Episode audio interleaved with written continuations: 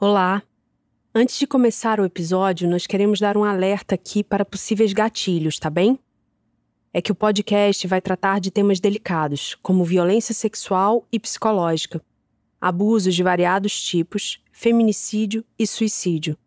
Caso você seja sensível a algum desses temas, recomendamos cautela antes de seguir. Também não é indicado ouvir esse podcast perto de crianças. Então, todas as mulheres eram mulheres lindas, mulheres bonitas, sensuais. Era sempre levado para isso. Quando eu comecei na TV Globo, eu comecei na linha de show.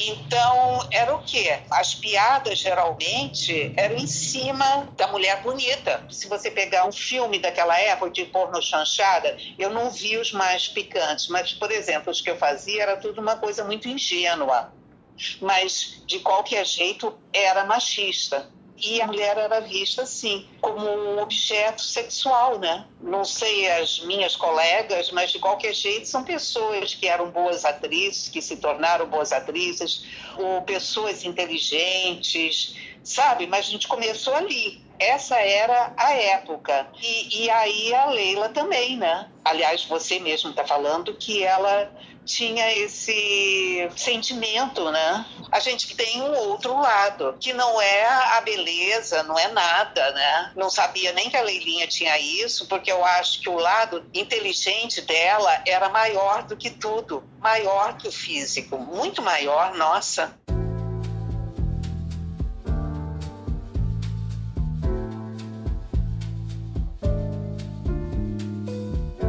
Olá, eu sou a Leandra Leal e você está ouvindo Leila, um podcast original Globoplay, produzido pela Big Bonsai em coprodução com a Multiverso Produções. E esse é o episódio 6, Uma Mulher Muito Bonita.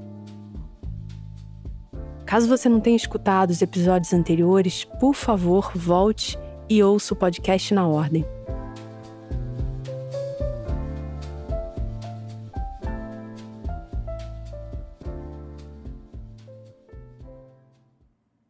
Falou agora há pouco foi a atriz Alcione Mazeu, que era colega de profissão e amiga da Leila. E também é uma mulher muito bonita e muito inteligente. Mas até hoje muita gente diz que uma mulher não pode ter essas duas características. Leila se incomodava muito com isso e queria mudar esse cenário. Só que o que já era complicado ficou ainda mais difícil depois do VIPS. Os convites para trabalhar, principalmente em projetos mais sérios, se tornaram raros mas como Leila quer voltar ativa, acaba topando o que aparece. Em novembro de 76, ela volta aos cinemas no filme Quem é o Pai da Criança, dirigido pelo Odi Fraga. Ele era um diretor do chamado Cinema Marginal, feito na região da Boca do Lixo, em São Paulo. A Boca era considerada um polo do cinema brasileiro e da liberdade criativa em meio à ditadura militar. Lá foram produzidas muitas pornochanchadas, um gênero que misturava comédia e erotismo e que foi muito popular por aqui nos anos 70. No filme, Leila interpretava uma mulher grávida que inicia uma série de chantagens com vários homens da firma onde ela trabalha. Afinal, qualquer um poderia ser o pai da criança. O filme teve pouca repercussão e as críticas não foram muito positivas. No Jornal do Brasil, o crítico Elias Heredo escreveu: Leila Cravo comparece com charme, imperturbável com alguns quilos em excesso, e se comporta como hóspede de motel. A Jussara Calmon, que atuou em algumas das produções da Boca, lembra o quanto Leila estava feliz por ter sido chamada para trabalhar. Ela tinha sonhos, ela queria continuar na carreira e ela não era convidada para mais nada, né? Então, imagina a frustração de uma pessoa, uma pessoa. E aí outra coisa, a Leila era talentosa, era talentosa, inteligente. Os sonhos dela ficou estagnado ali, né? Muito triste. Elas se conheceram quando a Leila foi para São Paulo atuar em outro filme, O Empregada para Todo Serviço, do Geraldo Gonzaga. Esse foi o último trabalho da Leila no cinema.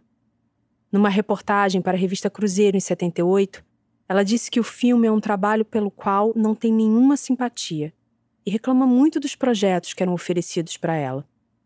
Aqui, sua neta Ana Júlia vai ler as entrevistas da Leila. Houve épocas em que recebi três roteiros por mês. Eram todas propostas péssimas, só por no chanchada da pior qualidade. Tinha filme em que, segundo o desejo deles, né, eu ficava nua em cena o tempo todo. Mas não era aquilo que eu perseguia. Fiquei revoltada com a qualidade do trabalho que me ofereciam e passei a recusar todos os roteiros. Preferi não trabalhar a servir uma exploração gratuita do sexo e do erotismo barato. As pessoas que me propunham tais roteiros pensavam em mim apenas como uma moça que vai ao motel e achavam que eu era perfeita para aqueles papéis. Leila seguia contratada da Globo, mas só voltou às novelas quase três anos depois do crime. Em 78, ela atuou em duas novelas: Te Contei, de Cassiano Gabos Mendes, com direção de Denis Carvalho, e Sinal de Alerta, escrita por Regis Cardoso e Dias Gomes. Seriam os últimos trabalhos da atriz na emissora. Dois papéis pequenos e com pouco destaque. A gente estava vivendo um regime ainda, né, meio que de exceção no país e havia toda uma espécie de moralidade e, coisa e ela foi meio posta assim na geladeira por causa disso, porque pegava meio mal. Sabe como é que é? Era o comentário que corria. Quer dizer, foi chato porque ela era uma pessoa, ela era uma pessoa inteligente, entendeu? Você sabe que eh, hoje mudou, mas naquela época era aquele negócio, o pessoal até dizia, quem escolhia o elenco das novelas não eram os diretores, mas eram os anunciantes. Entendeu? Nenhum anunciante gostaria de ter o seu produto ligado a uma pessoa que estava com três homens lá no motel VIPs e que foi jogada lá do alto. Entendeu?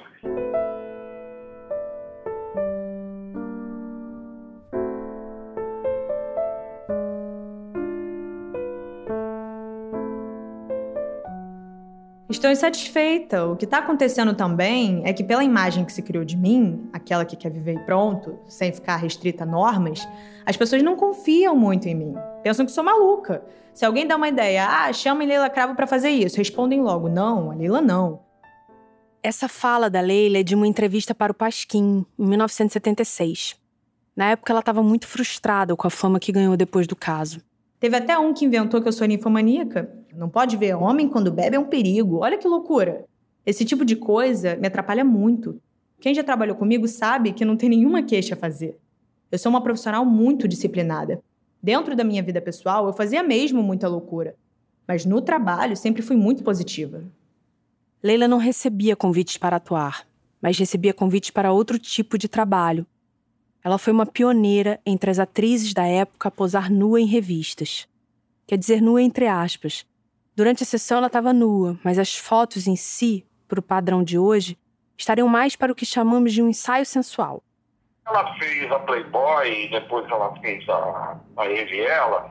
Aí começou uma onda de todas as famosas, tipo a Sandra Breyer, todas as famosas da época fizeram também, que era uma coisa que as atrizes consagradas não faziam nu. Mas aí todas começaram a fazer. Vera Fischer, é, a Christiane Torlone, todas aquelas que tinham uma outra imagem social, né? De repente elas começaram a tomar coragem e viram que aquilo era nada mais, nada menos do que um trabalho. Então ela usou isso quando ela assumiu essa coisa. Quando ela fez, ela, ela, ela até comentou, ela, a gente uma vez conversando, ela disse, não, tem que fazer, até porque o cachê é muito bom. E eu acho que não é, é uma bobagem grande essa coisa, porque as pessoas estão praia de fio dental quase todas nuas, e ninguém fala nada, então por que não fazer? Você precisa pagar aluguel, você precisa trabalhar, você precisa ganhar, você precisa coisa. Então, e naquela época isso se pagava muito bem entendeu?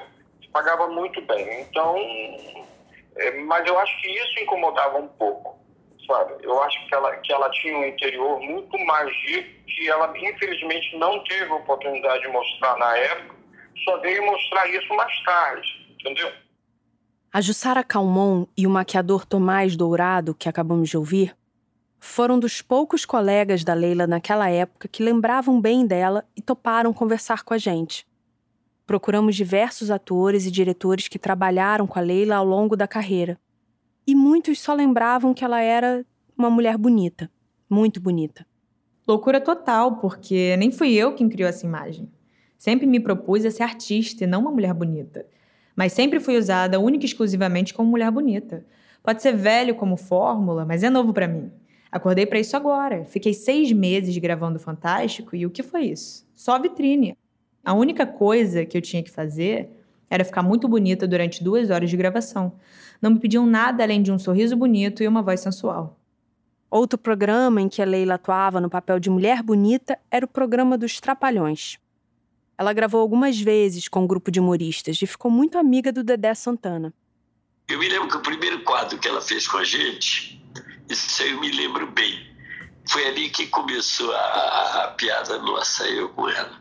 Ela fez um, um quadro que era de topless. Elas entravam de topless com uma faixa aqui na frente, tipo uma faixa censurada, né? E ela falou, engraçado, eu sou lisa que nem uma tábua e vou fazer um quadro de topless. e de, brincando, falando dos faróis grandes, não sei o quê. E ela falou, eu não tenho nada, sou lisa, né? Ela é muito expansiva, muito historizada. Quem está falando agora é o cineasta Rui Guerra, que namorou a Leila por alguns meses antes do incidente no VIPs. Ela é uma pessoa alegre, ela é uma pessoa muito vital pelo menos a relação que a gente teve foi uma relação curta, né? Era uma pessoa muito vibrante, assim, muita vitalidade e, e disponibilidade. Ela ia ser muito bonita, né? Ela era uma mulher muito bonita, alta, bonita e muito, assim, se jogando nas coisas. Em 76, Leila contou à revista Ele e Ela uma história que envolve o Rui. Ela estava com a ideia de produzir um musical e foi pedir para o Rui Guerra escrever o texto. Só que depois de ler as notas dela, ele falou: Você escreve muito bem, Leila, por que você mesma não faz o texto? Senti que ela tinha essa capacidade. Ela não passava desapercebida, né? Ela era uma mulher eh, muito interessante, de cabeça, não era só por ser bonita, ela era uma mulher interessante. Ela tinha um vigor, uma força, uma aura, uma coisa assim, ela tinha. Esse musical nunca saiu do papel, mas a escrita permaneceu uma grande paixão da Leila. Ela saiu em turnê com os Trapalhões, mas dessa vez não foi para atuar. Ela quis acompanhar o grupo e escrever sobre a experiência. Me que ela escreveu, não sei se foi para um jornal lá de, da Urca ou de algum lugar, que ela morava ali na Urca, né? E aí é, ela ficou muito impressionada, fez uma matéria muito bonita, né? Porque ela escrevia muito bem. A matéria era alguma coisa assim, um dia com os Trapalhões ou não sei o que com os trapalhões ela fez. Mas mesmo ali, como escritora, a mulher bonita era sempre chamada para entrar em campo. Ela acabou entrando no show com a gente, no improviso, entrou no improviso no show, que a gente tinha uma cena de uma mulher e pegamos ela para fazer. Era uma cena que eu instigava o Didi a, namorar uma menina, porque ela era muito linda, né? Ela era, era muito bonita, né? E eu instigava o Didi a namorar ela e empurrava o Didi e falava, ele falava as coisas erradas. Então, e ela foi muito bem com a gente. Esse lado escritora da Leila não é tão conhecido, mas era muito importante na vida dela. Ela já escrevia textos reflexivos e poéticos antes do episódio do Vips, e depois passou a escrever ainda mais. Em 79, lançou um livro, abre aspas, para mostrar às pessoas que sou algo mais que uma atriz erótica. Foi isso que ela disse em entrevista à revista Manchete. Passagem Secreta, editado pela Rocco, é quase um confessionário da atriz. Para ela, os textos do livro representavam uma abertura emocional, um grito de socorro. E, segundo Leila, o título da obra vem dessa proposta de encontrar um caminho, uma passagem para o interior do ser humano, mas quem acompanhou o caso do Vips entende que o título também tinha outra referência. Como a gente viu no segundo episódio, passagem secreta é a expressão que Leila usou nos jornais para falar do caminho que os funcionários do motel poderiam usar sem serem vistos. Aliás, de forma indireta, esse episódio da vida da Leila é descrito em vários trechos do livro, desde a repercussão que o incidente teve. Nada mais a dizer. Histórias foram contadas, escritas, lidas e relidas. As mesmas palavras velhas e toscas foram usadas. Mentiras foram ditas e acreditaram nelas. A verdade, preferiram não ouvir. E ninguém optou por ela. Corpos foram despidos e suas vestes arrancadas. Fragmentos deteriorados fortaleceram abutres sorridentes. Poderes foram depostos, gritos subiram às bocas e por isso elas foram amordaçadas e ainda assim, mais uma vez, nada se fez. E as sensações causadas? Todos os cavaleiros quiseram matar-me, e o rei, trêmulo e covarde, sumiu, escondido atrás da multidão, como medieval estúpido e covarde. Poucas horas antes, ele havia me jurado amor. Me tiraram o reino, me roubaram o olfato e me arrancaram o paladar. E pensar que tantas vezes eu sorri para não deixar que eles morressem de tédio. Em entrevista à repórter Tereza Cristina do jornal Hoje da Globo, Leila demonstra sempre indiretamente que o livro poderia ser uma forma das pessoas entenderem o que aconteceu naquela noite. Leila, você é uma pessoa muito vivida, muito sofrida. Esse livro, ele revela reflexões sobre a sua filosofia de vida ou ele também, vamos dizer, se pretende esclarecer determinadas situações?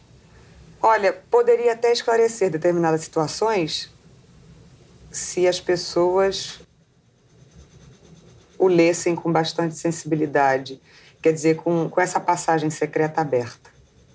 Aí eu acredito que esclareceria muita coisa.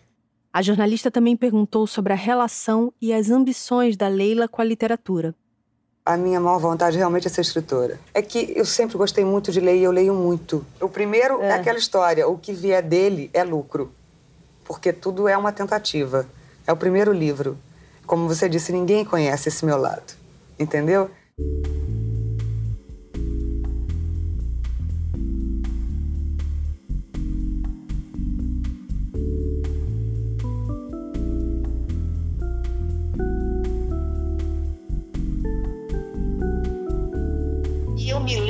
Também do Chico elogiando ela. Quando ela lançou, acho que foi o primeiro livro dela, e o Chico elogiando que ela escrevia bem e que ela era uma pessoa inteligente. Essa é Alcione Mazeu de novo. Chico é o Chico Anísio, com quem ela foi casada. Ele era um grande incentivador da Leila escritora. Outro grande fã desse lado da Leila era o Dedé, o que me chamava muita atenção dela era a inteligência dela. Ela era muito inteligente, eu aprendi muito com ela, sabe? Ela conversava sobre qualquer assunto, né? Eu me sentia super burro, né? Eu te dizia, ela me fez é, comprar algum, me deu alguns livros de presente, fez eu ler uns livros até hoje eu falo assim, né? Você se arrepende de alguma coisa na sua vida? Me arrependo de não ter lido mais. Comecei a ler muito por causa porque ela me perguntava, ela, ela dava os livros e perguntava depois, né? E ela me deu um livro de, de presente que nunca mais eu esqueci, eu tenho ele guardado, eu devo ter ele guardado até hoje aqui, que chama Eu e Você do Paul Girardin, um francês. No entanto, a crítica impressa não recebeu Passagem Secreta com entusiasmo. Leila Cravo prova com seu livro de estreia que é dotada para captar e expressar emoções. Essa é a crítica do Maxim Luiz, da revista Manchete, lida pelo Marcelo Galdino. Mas o excesso de sentimentalismo enfraquece o literário. Ainda assim, Passagem Secreta pode servir como um rito de iniciação no crescimento da atriz Leila Cravo. E agora Bianca Joyport lê a crítica da Mayra Parula, que saiu no jornal O Globo. Em sua ingenuidade, Passagem Secreta lembra um diário de uma adolescente típica de classe média urbana, cuja angústia de seu vazio existencial é neutralizada pela busca, frustrada, incessante, de autorrealização namoradores. Como escritora, pode vir a ser uma ótima atriz. Um dos textos de Passagem Secreta revela os sentimentos de Leila durante as filmagens de Quem é o Pai da Criança. Esse é aquele filme que falamos mais pro início do episódio, em que Leila fazia uma mulher grávida que chantageia os possíveis pais do bebê. O ritmo de trabalho é intenso, o que eu acho ótimo. Posto que parada eu penso demais e nem sempre o que penso é azul e branco. Está muito frio aqui. Às vezes eu não sei o que fazer de mim e fico enroscada num casaco ou numa manta, vulnerável e frágil como deve ser uma moça que sente frio. Eu estou grávida de nove meses no filme. Eu fico muito bem de barriga. Acho que vou me dar uma de verdade. Tenho pensado muito num neném. E você? E a festa? E o Rio? Eu me sinto tão longe do Rio, da festa. É como se eu nunca tivesse participado de nada disso. Alheia e desfocada. Tenho catado os pedaços que se partiram de mim. Tenho ficado só comigo, bem dentro de mim. Olhando para fora e consagrando que sobrevive à peneira de afastamento, que coloquei no meu coração e na minha razão. Meses depois, em maio de 77, esse desejo se concretiza. E Leila descobre que está grávida do seu namorado Maurício. Aliás, esse é um mês agitado para Leila.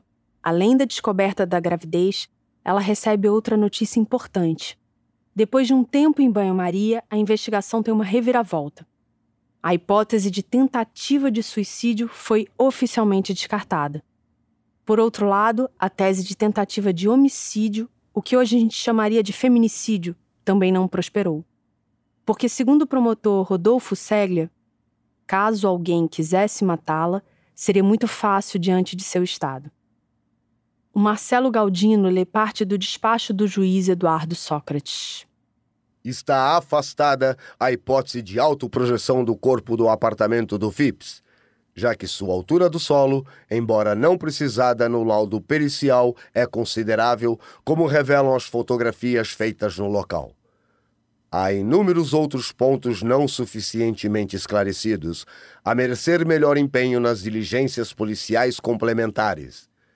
Acolha a análise dos elementos da prova feitos pelo Ministério Público, conclusiva no sentido de prática de crime sexual contra a vítima, com simulação de seu suicídio para ocultação daquele. O caso agora se transforma em um crime de natureza sexual grave, e por isso deixa a competência de Seglia, que tratava de crimes dolosos contra a vida, e é distribuído para uma vara criminal comum. As conclusões da justiça foram publicadas de uma forma tímida pela imprensa. Uma notinha de rodapé aqui e ali. Leila seguiu no imaginário das pessoas como uma mulher muito bonita que se jogou do VIPS. Ela saiu em várias fotos de revista, né? Uhum. Ela tinha, tinha aquelas capas de revista, só que a mãe dela rasgou tudo, né? Ela tinha aquelas fotos lindas, maravilhosas, e a mãe dela. A mãe dela rasgou mesmo a, por causa da Tatiana, que ela, ela queria esconder o que a mãe era, entendeu? Na cabeça da, da Nelly, ela não queria que a Tatiana soubesse o que a mãe dela foi. Essa é a Fátima, ex-vizinha da família Cravo. E Tatiana é a filha da Leila, que vamos conhecer no próximo episódio.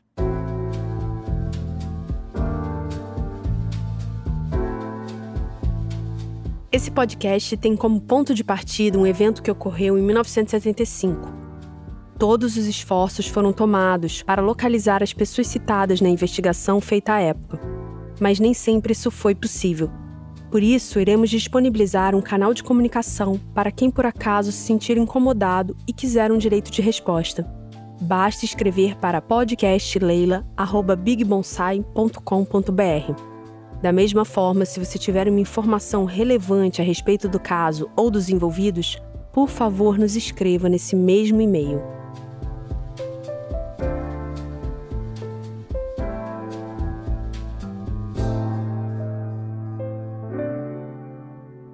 Leila é um podcast original Globoplay, produzido pela Big Bonsai em coprodução com a Multiverso Produções. A narração é feita por mim, Leandra Leal. A ideia original e a direção artística são do Daniel Peck. O roteiro é do Daniel e da Sara Stopazoli, que também fez a pesquisa e as entrevistas. A assistência de pesquisa e roteiro da Thaís Mandarino, que também fez a checagem de fatos. O Daniel teve assistência do Pedro Maia. Os produtores do podcast são a Débora Osborne, a Camila Nunes, o Felipe Brizo e o Daniel Peck, sendo que a Débora e a Camila também assinam a produção executiva. A coordenação executiva é da Marina Cipes e a coordenação de pós-produção do André Cox. Esse episódio foi montado pela Alice Furtado. Trilha sonora original da Elis Menezes e Luísa Manzin, da Trilheiras Áudio e teve o Danilo Moura na bateria, o Pedro Bineman no baixo e o Pedro Ascaleta no piano. A mixagem ficou a cargo do Pedro Neusman e as leituras da Ana Júlia Cravo foram captadas pela Raquel Lázaro. A minha narração foi gravada no estúdio Áudio Rebel com os técnicos Pedro Azevedo e Zé Felipe. Contamos com a assessoria jurídica da doutora Helena Roca, controladoria Luciana Martim e financeiro Vanessa Veronese. Nesse episódio, contamos com a participação dos atores Marcelo Galdino e Bianca Joyport. Gostaríamos de agradecer especialmente a Tatiana e a Ana Júlia Cravo, todas as pessoas que deram entrevistas para a equipe do podcast. Agradecemos também o Novo Hotel Leme. A entrevista com a Leila Cravo foi realizada e cedida pelos jornalistas Cissa Guedes e Murilo Fiuza de Melo. As reportagens de TV são da Rede Globo e as matérias de jornais e revistas são dos jornais Última Hora, O Globo, Jornal do Brasil e das revistas Manchete, Fatos e Fotos, O Cruzeiro, O Pasquim e Ele e Ela. Nesse episódio, lemos trechos do livro Passagem Secreta, escrito por Lila Cravo e editado pela Rocco. Em nossa pesquisa, contamos com o acervo da Fundação Biblioteca Nacional Brasil.